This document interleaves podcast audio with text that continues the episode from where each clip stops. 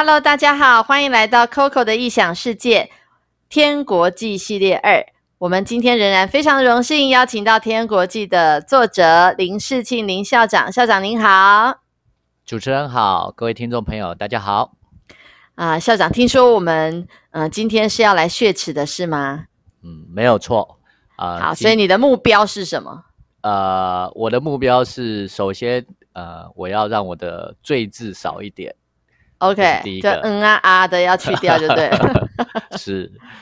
第二个呢，就是我希望我的下载数能够成为这个主持人呃访问的节目当中的第一，哦，超过两万个。好好好，那我们要一起努力才行了哈。好，好，那我们呃上次校长跟我们谈到这个《天国记》呢，其实就是在讲太平天国这一段历史哈。那这段历史很特别，因为它虽然常常我们说它是太平天国之乱，但事实上它跟历中国历史上其他的啊民变比起来，他很特别，因为他曾经真的开府立国过，而且还有自己的科举啊、选才制度，而且还不少的时间哈，相当长的一段时间。而且他们在创立之初呢，这一群。啊，英雄出少年，这群啊少年英雄，他们都是带着很大的一个热忱梦想，哈，集结各个阶层的人一起，啊，号召大家一起来起义，所以是一段很特别的历史，哈。那今天我们就要请校长来帮我们特别来讲，啊，在这样的一个创立的初期，有哪些关键的人物呢？好，啊。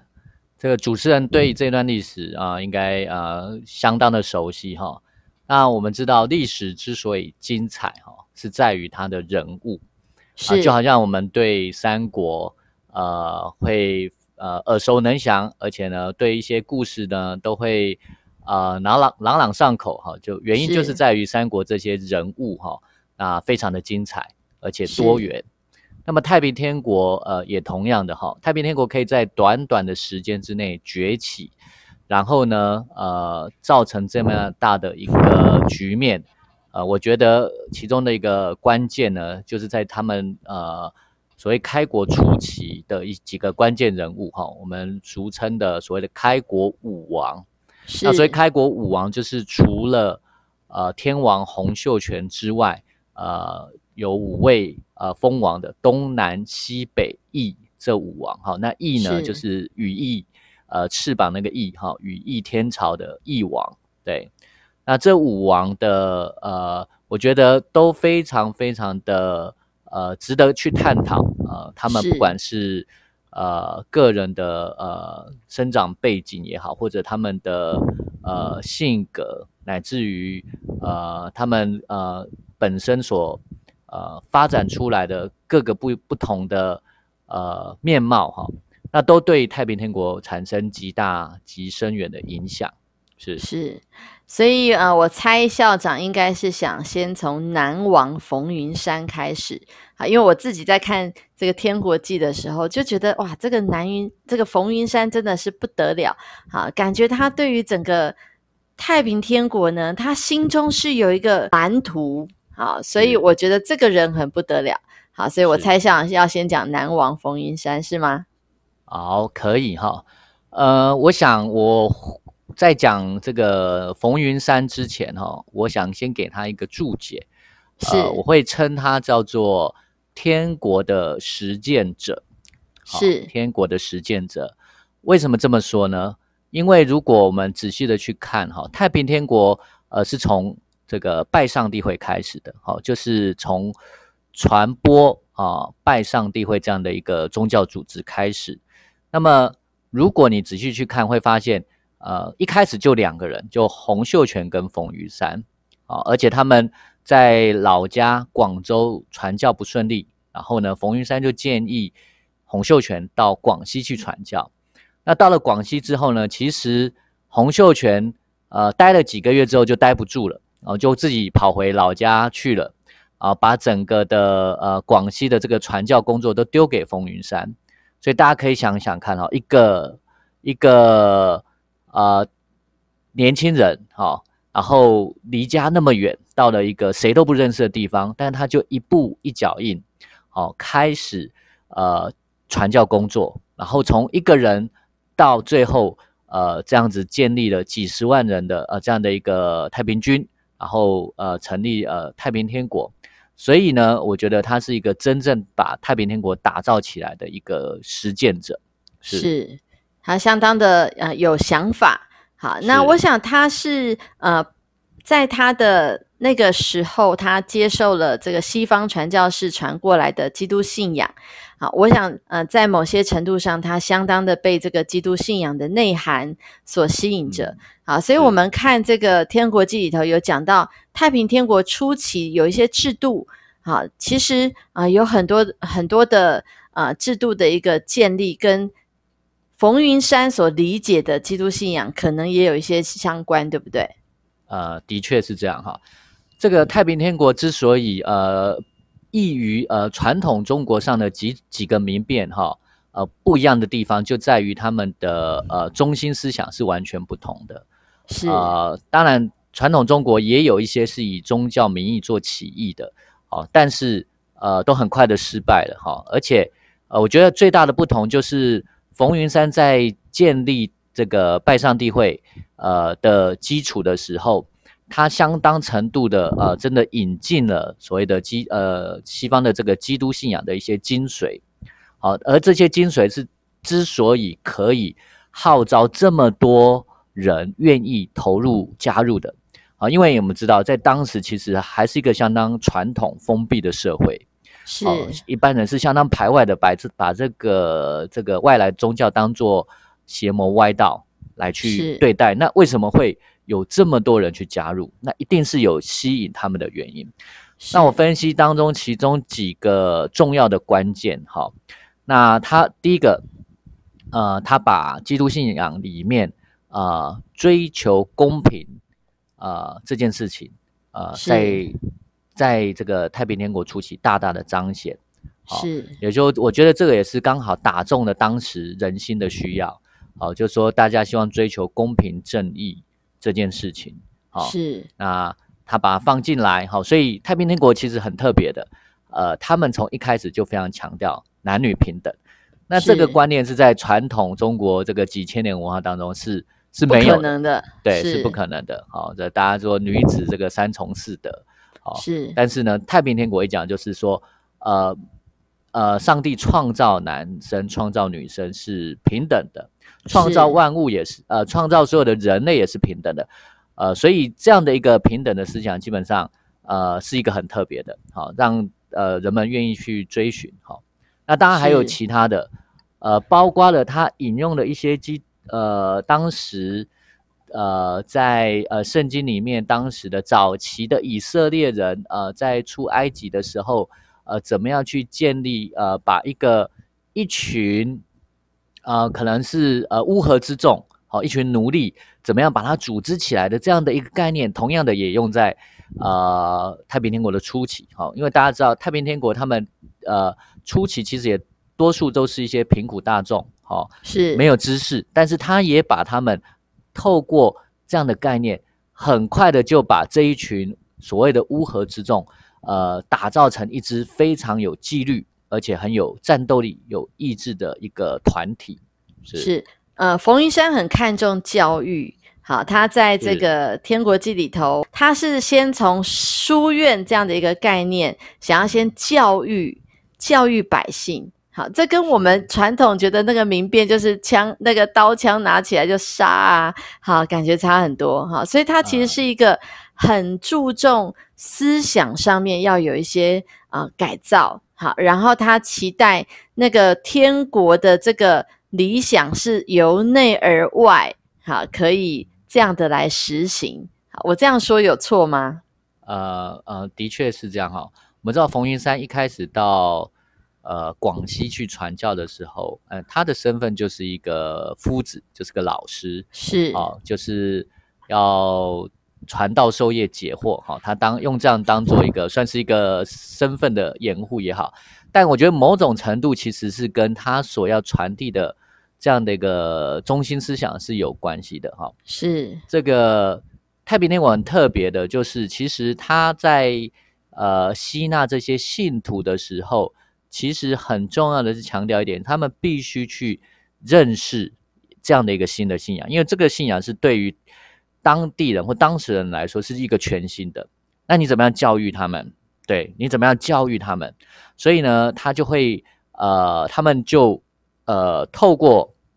他们自己呃，可能去。呃，编写编撰的，呃，当时所谓的呃圣经哈，不过当当时不叫做圣经哈，叫做这个圣书哈，新旧遗照的圣书的内容哈，然后透过去呃教育他们哈，呃去阅读这些圣书的内容，然后开始进行他们的宗教思想教育啊，所以他们是相当看重这个这个事情的哈，他们甚至呃为了传播教义哈。他们也编写了哎，所谓的《三字经》，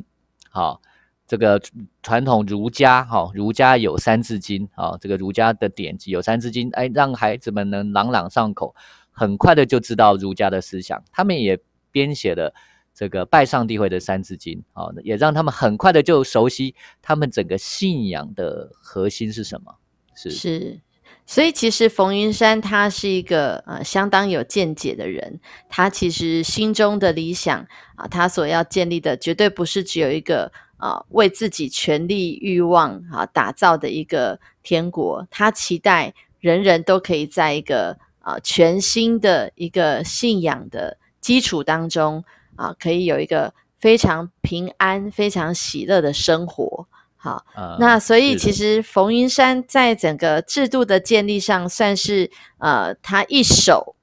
帮太平天国奠基。那但是后来为什么太平天国呃的历史当中，后来就没有冯云山的一个影子了呢？呃，那我觉得这也是一个呃历史的这怎么讲？哈，历史的遗憾吧。哈，是因为冯云山他在。很早的时候就战死了，就是在太平天国初期，他们要突围永安城的时候，就战死在蓑衣渡，好这个战场上。那我觉得冯云山的战死呢，其实某一种程度也呃影响了后来太平天国整个呃宗教思想的一个转移哈，或者是呃或许我们不知道了，或许假使冯云山依然活着的话，会不会呃在整个宗教思想上，哈，对于呃整个太平天国会比较有一些呃正面的导正，哈，呃也未可知，是是，所以相当的可惜，哈，他他死的时候应该也才三十出头，对不对？是，好，因为太平天国他们从起义啊，一直到进到永安城，他们就开始封王，其实这个起义到封王的时间也才一年多，好，然后他们后来突围。好，冯云山就战死在这个过程当中啊，相当的可惜哈。那但是他呃，在整个太平天国的初期，他把重要的概念，然后重要的制度，好，都已经奠下了一些基础。好，那呃，所以也许呃，当然他太早死哈，不然我们呃，maybe 有不一样的风貌。啊，但是也因为有他初期的这些啊，看重教育啊、教义的一个思想改造啊，好，所以让太平天国在他死后还是可以继续延续一段时间。好，那他真的是类似像诸葛亮这样的一个身份，对不对？啊，非常有谋略。对，是是。那校长，您觉得那呃，除了南王冯云山，好，很值得我们这个呃关注之外。那你第二个想特别说的是哪个王呢？好，那第二个我觉得对太平天国影响呃很重要关键的呃，我就想谈谈所谓翼王石达开好了哈。是，那翼王石达开呃，我想先给他下一个注解，呃，我认为他是一个信仰的追寻者，是，对。那翼王石达开其实是在所有太平天国人物当中，哈，最为人津津乐道，也是最为人敬仰的。哈，为什么？因为他这个人本身，哈，就是一个天生的英雄。哈，是因为他非常年轻。哈，据说他在十五六岁呃时候呢，就非常的呃，在当地非常有名。哈，那石达开是当地呃石家庄呃的后来，哈，就石家庄他在很年轻的时候接了庄主。哈。那我们知道，当时的客家人哈，都是呃以宗族哈整个宗族做群居的生活，所以那一组大概都有几千人，哈是。那你想想看，一个几千人的家族，呃，却选了一个，却推有一个才十几岁的少年啊，当做这个家主，好。跟跟我跟我儿子一样大的年龄，是是，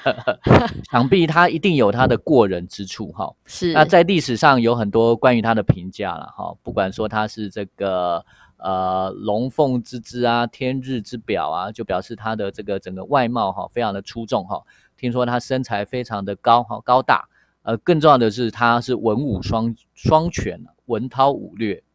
哦，他这个非常呃。对于拳法哈非常在行，呃，也被誉为是清末的这个这个这个拳法大师哈，可能是不下于那个叶问等级的哈。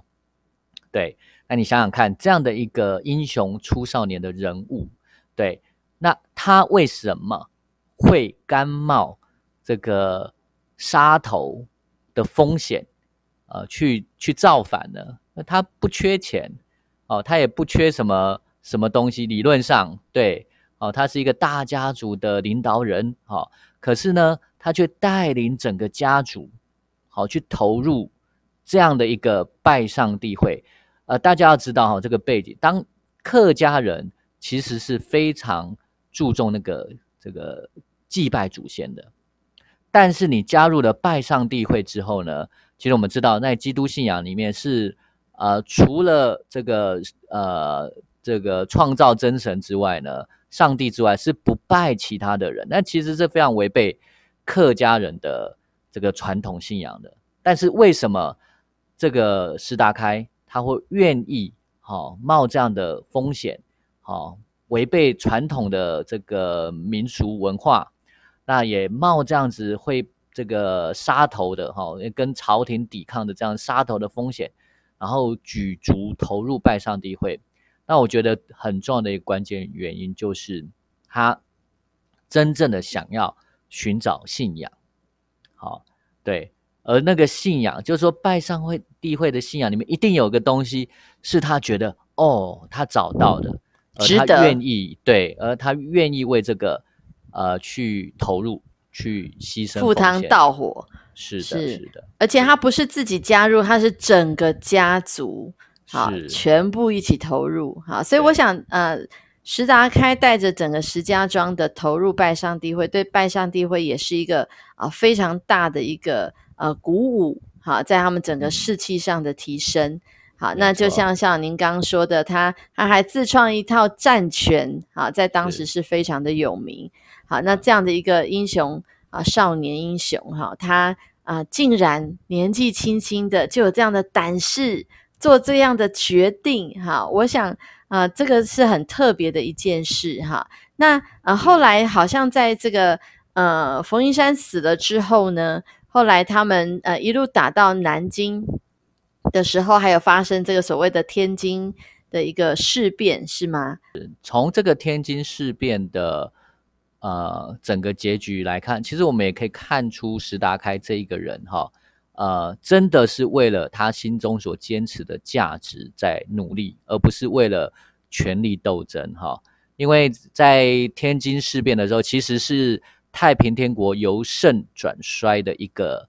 转捩点，关键是的啊。因为在天津事变之前，其实太平天国横扫整个长江中下游，好，这个气势如虹，对。但是就是因为这一场天津事变，那这场天津事变其实很简单的，简单的讲了哈，这个先简单的讲，就是它是一个权力斗争，好，就是东王为了呃希望能够呃呃传说为了要称万岁，要取天王而代之，所以天王就联合了北王，去先把东王给斗垮了，好杀了，然后就又换成北王想要取天王而代之，想要这个独揽大权，这个时候呢，呃天王才把。呃，在外的义王召回，好，呃，把整个的天津，呃，整个这个事变把它弥平下来，终于让整个太平天国恢复秩序。可是就在这个时候，其实同样的事情发生了，就是天王跟义王之间啊，依然会产生那个呃权力的摩擦。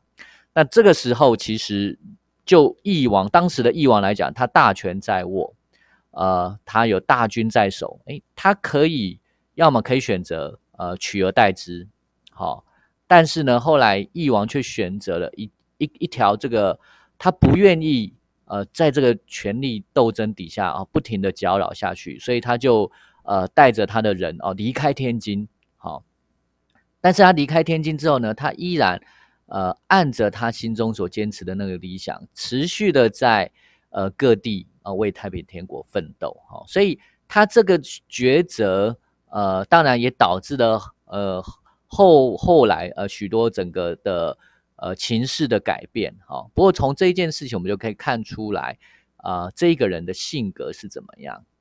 是，所以他是真的在呃追寻他心中的那个信仰的核心价值啊，他做这么多的努力，不是为了。嗯，要帮自己获取更高的一个权利地位，啊，乃是他自己里头有一个梦想，好，所以啊，即便他啊有机会可以呃取而代之的时候，他啊选择不要，他要去走自己属于自己的一条路，好，是这个是少年英雄石达开，好，这个这个角色在《天国记》里头是相当的。相当的吸引人哈，因为他是蒙天佑的算是嗯偶像吧啊，然后两个女主角都超爱他好，那我想这个这个人物真的是很特别好。那关于刚刚一直有提到的那个东王杨秀清啊，我想他也是一个很特别的一个关键人物好，那是不是也请校长跟我们聊一聊东王杨秀清呢？好。那么东王杨秀清呢？呃，我觉得，呃，他跟呃翼王石达开刚好可以做一个很嗯一个对比，哈，是，呃，所以我常讲说性格决定命运啊，哈。那东王呢，我也给他一个注解，哦，叫做宗教的投机者，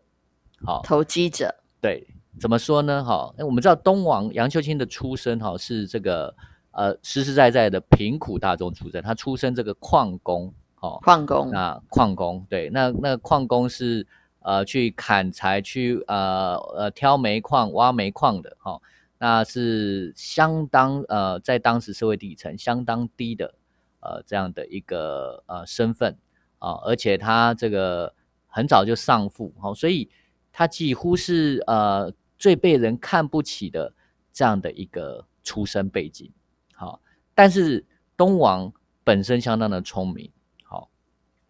这个我们常常在讲哈，这个呃有个用语叫做苦大仇深，好，就是他的他对于这个社会，好，这个社会制度，好，他是有很多呃苦，好，他觉得呃不公平，好，他觉得为什么是这样，哈，就因为他的出身，他有很多苦，对，但是呢，也因着他个人。的聪明，一旦让他有机会，哦，抓住了呃一些东西，然后呢，他就会好好的利用它，